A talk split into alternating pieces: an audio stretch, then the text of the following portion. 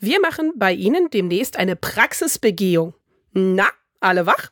Kleiner Schock-Weg-Service von der Dosis Wissen für euch am Freitagmorgen. Aber das ist tatsächlich gar nicht so unwahrscheinlich, dass das vorkommt.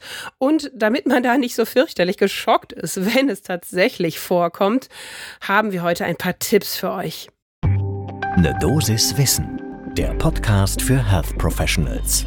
Und damit guten Morgen und willkommen zu Ne Dosis Wissen, dem täglichen Podcast für das Gesundheitswesen.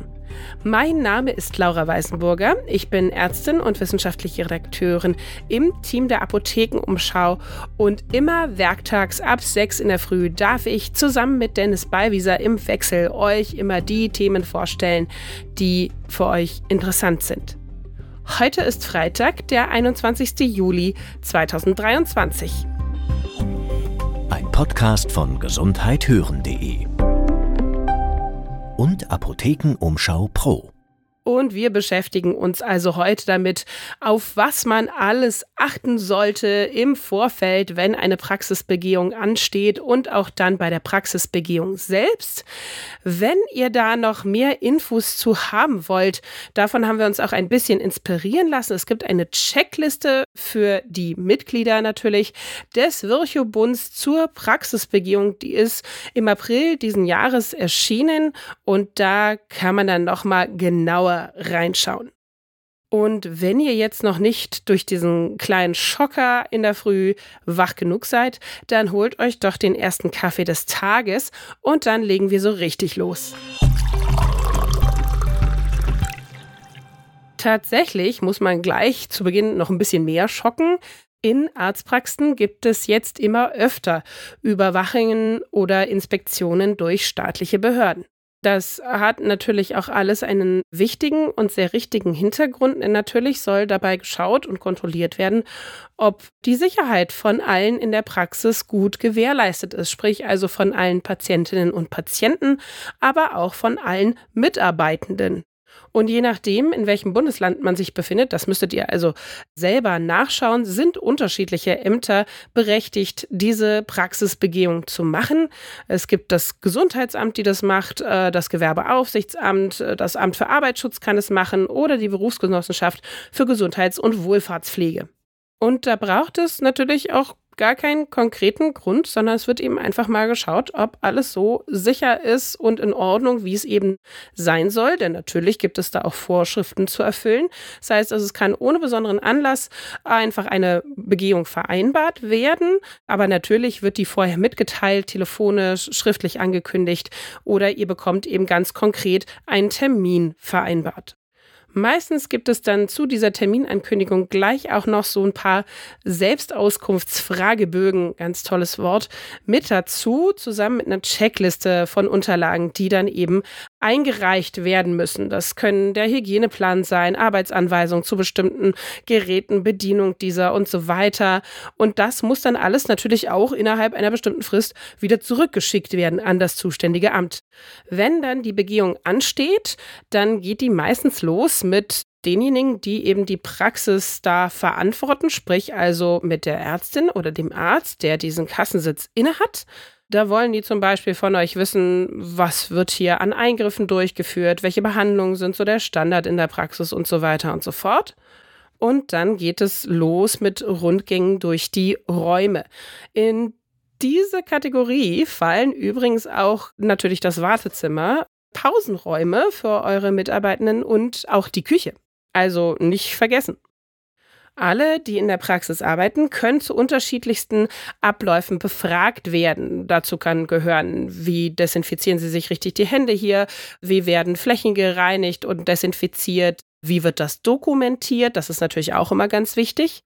Und wenn ihr schon eine Person in der Praxis habt, die für Hygiene und Qualitätsmanagement zuständig ist, dann am besten, das ist jetzt ein Tipp vom Virchow-Bund, eben mit dieser Person zusammen hinsetzen, sich mal in Ruhe die Zeit nehmen, alle notwendigen Unterlagen durchgucken, checken, Qualifikationsnachweise von Mitarbeiterinnen und Mitarbeitern, Gerätverzeichnisse und so weiter und so fort. Und dann ist man gleich viel besser vorbereitet.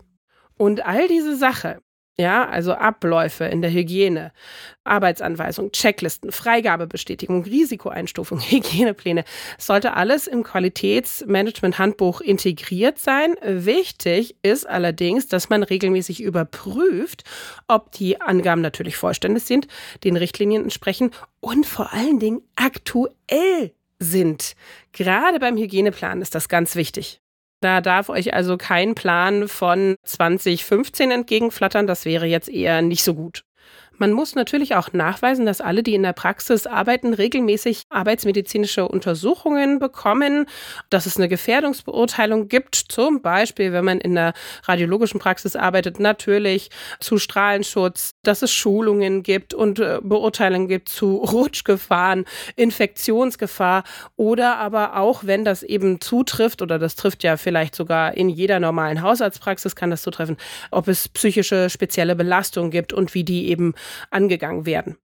Und auch ganz wichtig, aber gerät natürlich auch in Vergessenheit, wie beim Auto, tatsächlich wird der Verbandskasten für eure erste Hilfe natürlich überprüft und ein Feuerlöscher sollte auch da sein. Ganz besonders sei an dieser Stelle erwähnt, wird immer geschaut auf den korrekten Umgang mit Medizinprodukten. Und zum Abschluss dieser Begehung gibt es dann eben auch natürlich ein Abschlussgespräch mit den Verantwortlichen der Praxisleitung. Und da gibt es meistens dann auch schon erste Rückmeldungen und auch Verbesserungsvorschläge. Der Wirchebund hat auf seiner Seite so ein paar Mängel, also häufige Fehler sozusagen, häufige Mängel aufgelistet. Wenn ihr im Mitgliederbereich seid, findet ihr da noch mehr, aber ein paar haben wir schon rausgefunden. Wenn der Hygieneplan nicht auf dem neuesten Stand ist, hatte ich schon gesagt, das kann ganz häufig vorkommen und wäre blöd. Alles, was irgendwie flüssig, Lösungen, Tropfen sind, muss natürlich ein Anbruchdatum irgendwo notiert haben. Ja, egal ob das jetzt auf der Packung ist oder in irgendeinem Heft dokumentiert, aber es muss nachgewiesen sein. Die Kühlschranktemperatur muss regelmäßig überprüft werden und natürlich auch aufgeschrieben werden. Ja, ihr merkt, das sind da, der Teufel steckt im Detail. Und auch so Kleinigkeiten wie, ja, desinfizieren Sie sich ja alle regelmäßig die Hände? Ja, natürlich. Ja, wie lange muss denn das Handdesinfektionsmittel, was Sie benutzen, einwirken? Ja, darauf, auf diese Frage sollten alle möglichst in der Praxis natürlich eine Antwort haben. Und wenn wir schon bei Handpflege sind, dann muss ich natürlich auch ein Handpflegemittel bereitstellen, wenn in meiner Praxis gezwungenermaßen, in jeder Praxis wird ja viel Hände gewaschen, Hände desinfiziert. Ich muss aber auch eben für die Handpflege sorgen. Ganz tricky fand ich jetzt auch, schaut euch die Behandlungsräume genau an. Stehen da Pflanzen? Ist da Erde dran? Nicht cool. Gibt es Stoffvorhänge? Auch keine gute Idee. Habt ihr Bilder hängen in den Behandlungsräumen, nicht im Wartezimmer? Dann sollten die abwischbar sein, sprich also irgendwie mit Plexiglas, Glas oder sonstiges. Also wir reden richtig über Bilder zu Dekorationszwecken. Wenn da jetzt irgendwelche anatomischen Poster hängen, ist vielleicht was anderes, muss man gucken. Aber alles, was Deko ist, abwischbar, ohne Erde und möglichst auch keine Stoffvorhänge. So ein paar Tage bis Wochen nach der Kontrolle bekommt man dann meistens eben das Protokoll, in dem bestimmt irgendwelche Mängel aufgelistet sind. Also die Wahrscheinlichkeit ist groß, dass irgendwas gefunden wird. Und dann kriegt man natürlich aber auch dementsprechende Fristen, bis wann diese eben beseitigt sein sollen. Was passiert, wenn man das nicht erfüllt? Also wenn ihr da nicht für Sorge tragt, dass alle Auflagen erfüllt werden. Da reichen die Maßnahmen von Auflagen und Ordnungsgeldern bis zur unmittelbaren Einschränkung der Praxistätigkeit und natürlich, worst case, ganz klar, Praxis wird geschlossen. Unseren Experten, den wir hierzu befragt haben, ist diesmal Erik Bodendieck. Er ist Facharzt für Allgemeinmedizin, Hausarzt in Wurzen und auch Präsident der Sächsischen Landesärztekammer. Und er sagte, eigentlich ist die Checkliste des Würchebundes da schon mal sehr gut. Wenn man sich da langhangelt, dann hat man schon ganz, ganz viel abgedeckt. Die Checklisten sind insgesamt sinnvoll, weil sie wie so ein Leitfaden genutzt werden können. Aber natürlich gibt es da auch keine Garantie, dass man an alles denkt. Und er hat noch einen letzten Tipp. Auf der sicheren Seite ist man als Praxis, wenn man ein echtes Qualitätsmanagementsystem hat, ja, möglichst sogar zertifiziert, da gibt es spezielle ISOs oder andere Qualifikationsmöglichkeiten, dann legt man einfach alle Unterlagen bei einer entsprechenden Begehung vor und in der Regel gibt es dann keine Beanstandung. Und mit diesen Tipps und Zusammenfassungen entlasse ich euch hoffentlich ein bisschen entspannter mit Blick auf eventuelle Praxisbegehungen und auch vor allen Dingen natürlich auf das kommende Wochenende. Wir hören uns hoffentlich in der nächsten Woche am Montag früh um 6 Uhr wieder. Und damit ihr diese Folge am Montag nicht verpasst, folgt uns doch gerne, dann kriegt ihr gleich die Meldung von der neuen Folge aufs Handy. Ein Podcast von gesundheithören.de und Apothekenumschau Pro.